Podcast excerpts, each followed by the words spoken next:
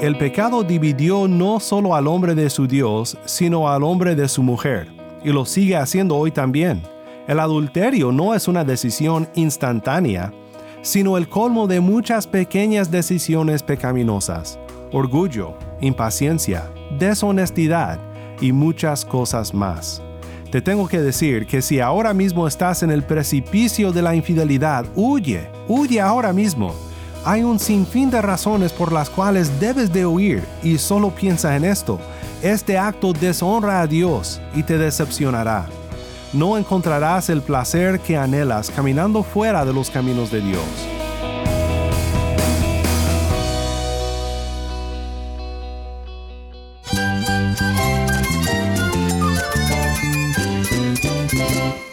Cristo es la esperanza. Cristo es mi Señor y mi Salvador. Cristo ha transformado mi vida. Cristo es la viña. Separado de Él, nada puedes hacer. Cristo es el camino, la verdad y la vida. Jesús es mi todo. El único descanso, la única paz verdadera es con Jesucristo. Estás escuchando a El Faro de Redención, Cristo desde toda la Biblia para toda Cuba y para todo el mundo.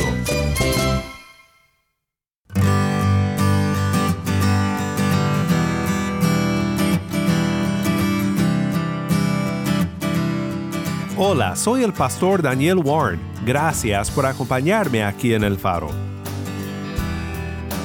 Continuamos en nuestra serie estudiando los 10 mandamientos y hoy llegamos a uno que podría tomar toda una semana en desarrollarse completamente. No cometerás adulterio. El primer milagro que hizo Cristo fue en la celebración de una boda. Podemos decir con certeza que a Dios y a nuestro Salvador les encanta la felicidad que el matrimonio da, pues es un regalo de ellos para nosotros. También podemos decir con certeza que el adulterio, la infidelidad y el pecado que rompe el lazo matrimonial pesa en el corazón de Dios. La palabra de Dios es muy clara respecto al divorcio, aunque hay ciertos casos donde se permite, según nuestro Señor Jesús, Dios odia el divorcio, causado tantas veces por el pecado del adulterio. Si hay algo que debemos de siempre recordar es que un matrimonio no mejora por la inercia. Requiere trabajo, amor, oración y gracia. Y debemos recordar que es muy importante que protejamos el matrimonio por lo que representa. El matrimonio es algo central en la Biblia y hoy veremos que no es simplemente una institución de Dios para la familia, sino un ejemplo, un modelo de Cristo y del Evangelio.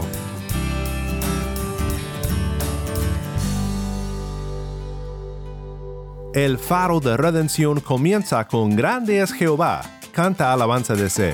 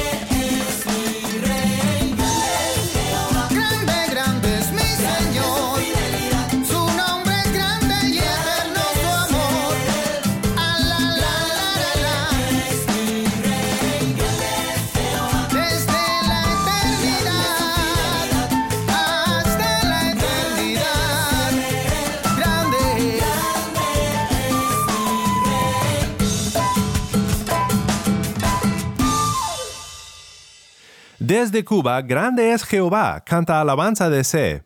Soy el pastor Daniel Warren y esto es el faro de redención. Cristo desde toda la Biblia, para toda Cuba y para todo el mundo.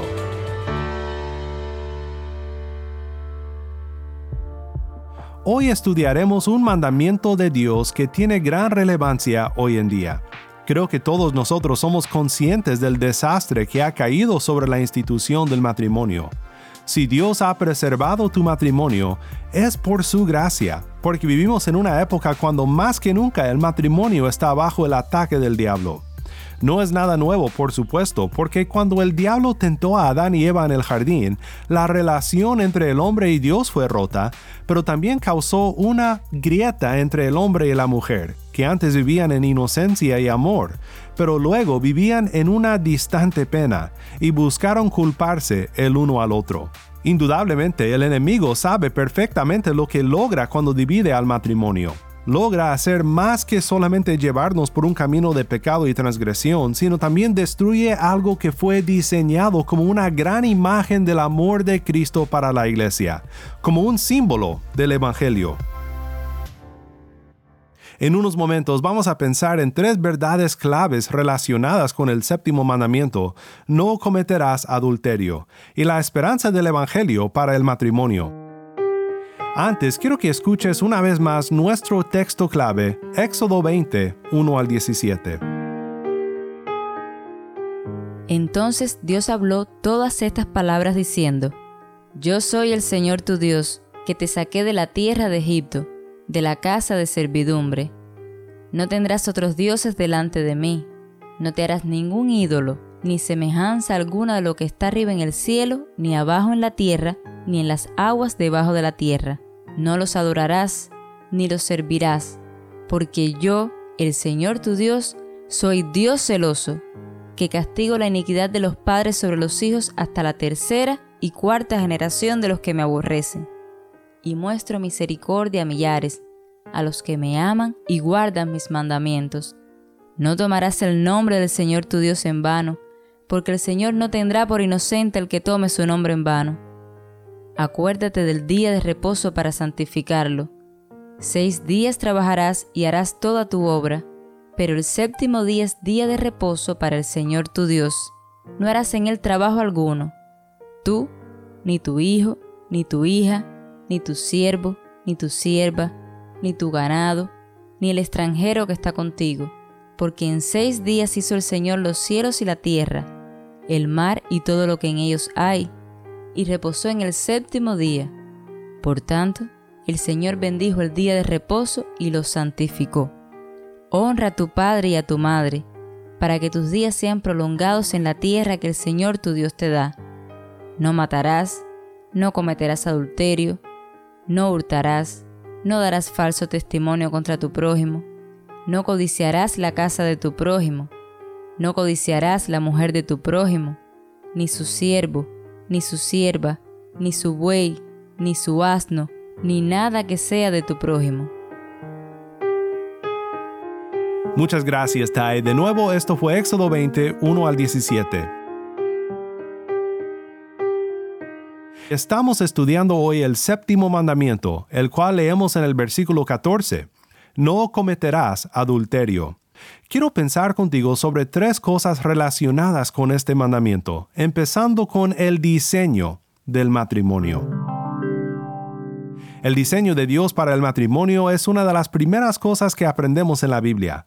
Justo después de la creación del mundo y de Adán, el primer hombre, dice la Biblia que algo faltaba. Veamos lo que Dios dijo sobre la condición de Adán en el jardín en Génesis 2.18 en adelante. Entonces el Señor Dios dijo, No es bueno que el hombre esté solo, le haré una ayuda adecuada, idónea en algunas traducciones.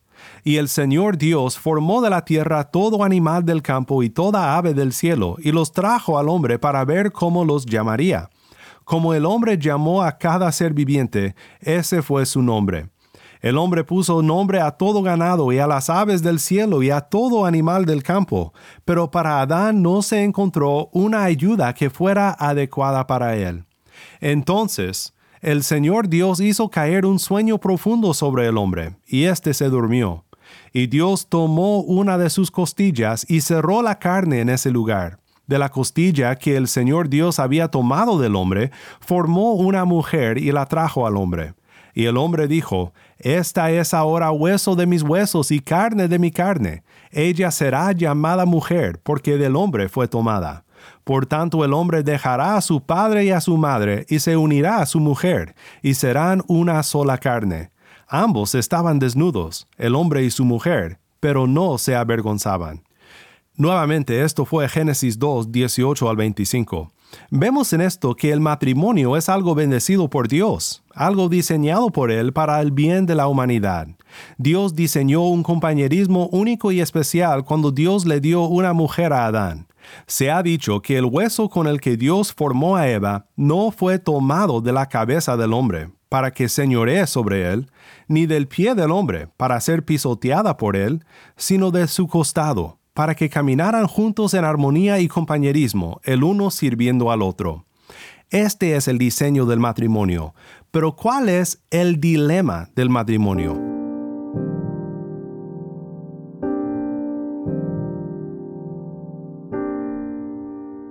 ¿Por qué tantas veces termina en dolor, en lágrimas, en divorcio?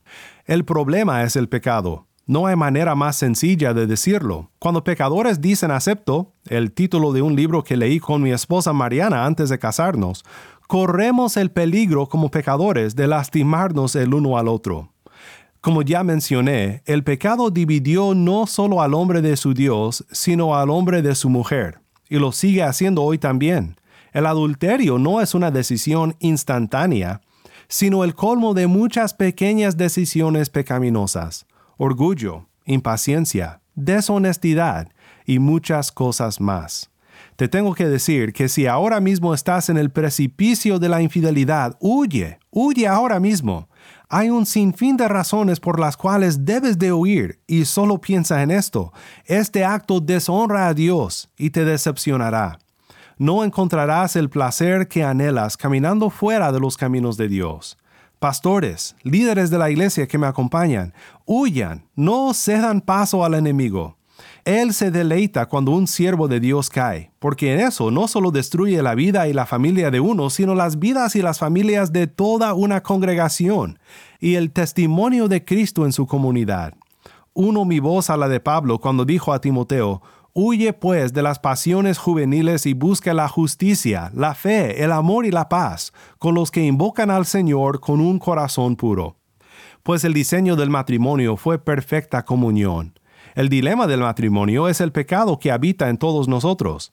¿Cuál es la esperanza entonces para matrimonios que consisten de dos pecadores, los cuales somos todos?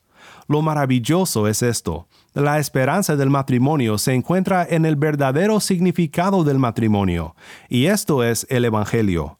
Yo nunca seré el mejor esposo. Mi esposa nunca será la esposa perfecta. Ningún matrimonio será perfecto. Pero a lo que el matrimonio apunta es al perfecto plan de Dios para pecadores como todos nosotros. Pablo nos habla de este plan en Efesios 5, versículos 22 al 33. Las mujeres estén sometidas a sus propios maridos como al Señor, porque el marido es cabeza de la mujer, así como Cristo es cabeza de la iglesia, siendo él mismo el Salvador del cuerpo.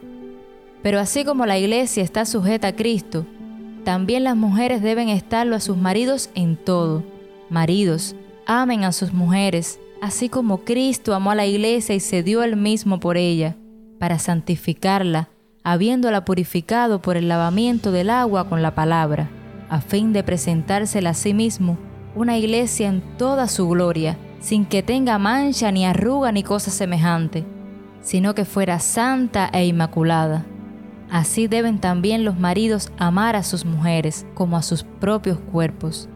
El que ama a su mujer, a sí mismo se ama, porque nadie aborreció jamás su propio cuerpo, sino que lo sustenta y lo cuida, así como también Cristo a la iglesia, porque somos miembros de su cuerpo.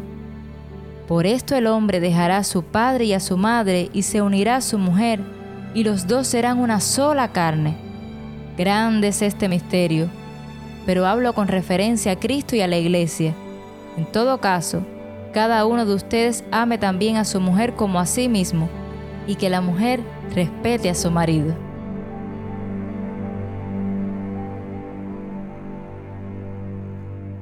¿Notaste cómo el Evangelio llena todo este pasaje sobre el matrimonio? En la Biblia que normalmente uso, el pasaje tiene un título que dice Cristo y la Iglesia, un modelo para el hogar. Pero este no es exactamente el caso. Cristo y la Iglesia no son el modelo para el hogar, es algo más maravilloso que esto. Dios, al diseñar el matrimonio, formó en él un modelo de Cristo y la Iglesia cada hombre y mujer que disfrutan de estar casados, cada hijo e hija que crece mirando a sus padres que se aman y que siguen el plan de Dios para el matrimonio, están viendo a diario un modelo, un misterio, dice Pablo. Y el misterio es Cristo y la iglesia.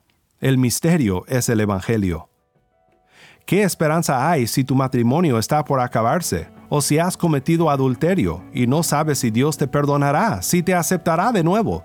La esperanza es Cristo, el mejor esposo, que entregó su vida sacrificándose por su iglesia para redimirte de tus pecados y hacerte parte de su esposa la iglesia. Lo vemos en cada detalle del matrimonio las mujeres estén sometidas a sus propios maridos como al Señor, porque el marido es cabeza de la mujer, así como Cristo es cabeza de la iglesia, siendo él mismo el Salvador del cuerpo. También aquí, maridos, amen a sus mujeres, así como Cristo amó a la iglesia y se dio él mismo por ella. Él nos limpia de nuestra maldad, y Él nos presentará sin mancha delante de Dios. Estas son buenas noticias, porque yo como esposo necesito de mucho trabajo. Hay mucho que debo cambiar y que necesita ser cambiado. Probablemente tú estás consciente de lo mismo en tu vida, pero este amor de Cristo para su iglesia nos da esperanza, siendo nosotros pecadores que luchan por mantener la pureza en el matrimonio. El saber que Cristo está santificándonos como un buen esposo fiel es de gran consuelo y ánimo. Espero que ahora tal vez quede aún más clara la importancia de este mandamiento. No cometerás adulterio. Es un mandamiento que exige pureza porque la pureza es el plan de Dios para su pueblo. Es un mandamiento que exige fidelidad porque hemos recibido la fidelidad del mejor esposo, el Señor Jesucristo. Es un mandamiento que nadie puede cumplir perfectamente si no se aferra al poder del Espíritu Santo y a la gracia que tenemos en Cristo para caminar en la santidad. La palabra dice, el que cree que está firme, tenga cuidado, no sea que caiga. Es lo que todos tenemos que recordar porque nunca estamos lejos del precipicio pero el Señor puede preservar nuestros matrimonios cuando nos sometemos a Él, a su diseño y a su gracia. Mi anhelo es que nosotros seamos un testimonio en el mundo de que cuando pecadores dicen acepto, no tiene que ser un desastre, sino un deleite, porque nuestra fuerza viene del Señor, el único esposo fiel.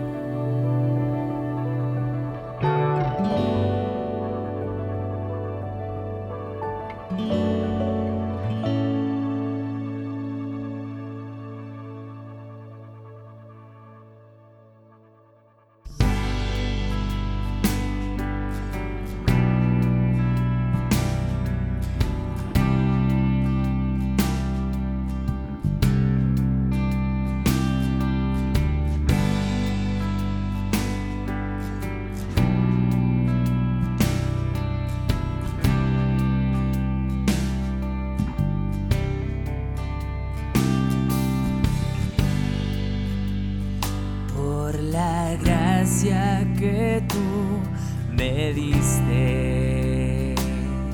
Te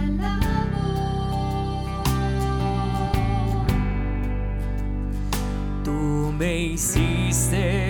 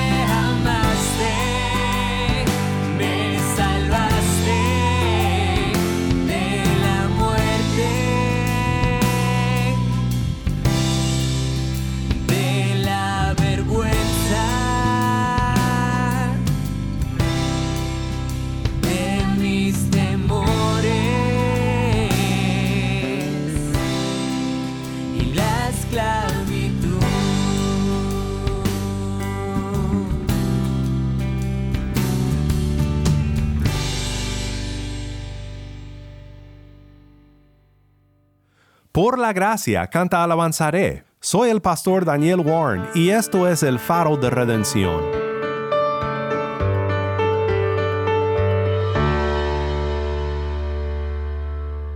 Cuando yo me casé hace 10 años fue una tremenda celebración de gran felicidad. Me encantó recibir las felicitaciones de mis amigos, de mi familia y también de mis profesores de la universidad. De hecho, se me hizo un poco extraño que un profesor muy cercano a mí no me felicitara y que ni siquiera recibiera una carta o un correo de él. Pensé que tal vez se le había olvidado. Pero luego, después de seis meses, Mariana, mi esposa, me dijo que había llegado un paquete en el correo y cuando lo abrimos, vimos que era un libro enviado por mi profesor. El libro tenía por título ¿Qué esperabas? Bien hecha la broma y también el buen recordatorio de mi profesor, que el matrimonio no es fácil y normalmente no es lo que esperamos, pero es una bendición del Señor que debemos de luchar por preservar. Para cerrar, quiero orar contigo por ti y por tu matrimonio, y pido que lo hagas por mí también, porque todos somos pecadores que necesitamos la gracia de Cristo. Padre Celestial, gracias por no dejarnos solos. Gracias por proveer para tantos de nosotros como lo hiciste con Adán, por medio de un compañero de vida. ¡Qué gran bendición! Ayúdanos a siempre recordar que el matrimonio no es algo que puede perdurar sin esfuerzo, y mucho menos sin tu gracia. Para todo aquel que se encuentra en el precipicio de la impureza, de la infidelidad, del adulterio, y por aquel que ha caído en la tentación, pido que tengas misericordia de la familia y que los rescates de las garras del enemigo. Que su arrepentimiento sea un testimonio del poder de tu Espíritu y de lo mucho que puedes perdonar, porque eres un Dios grande en misericordia pido que en Cuba y en todo lugar el matrimonio sea algo estimado y protegido, y que los matrimonios cristianos sean diferentes a los demás, y que en esto la iglesia pueda resplandecer la luz de Cristo. En el nombre de Cristo oramos. Amén.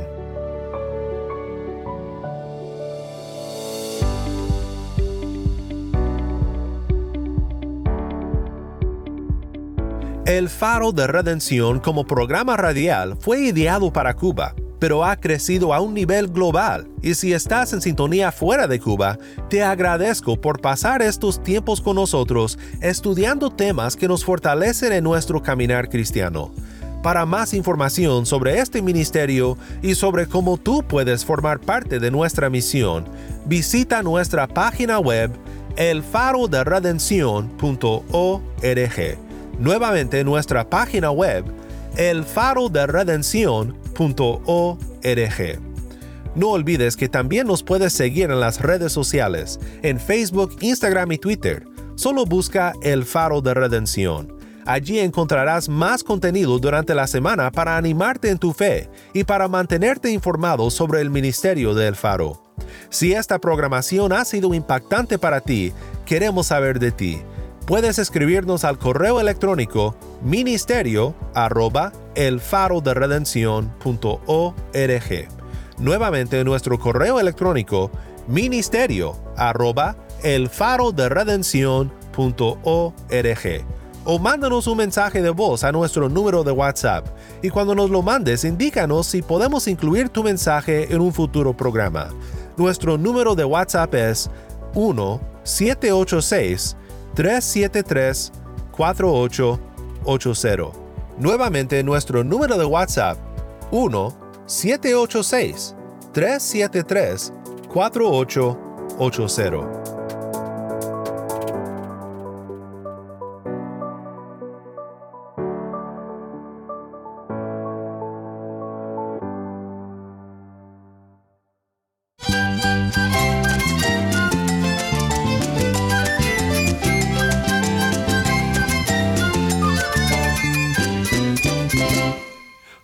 Pastor Daniel Warren. Te invito a que me acompañes mañana en esta serie, Los Diez Mandamientos. La luz de Cristo desde toda la Biblia, para toda Cuba y para todo el mundo, aquí en el faro de redención.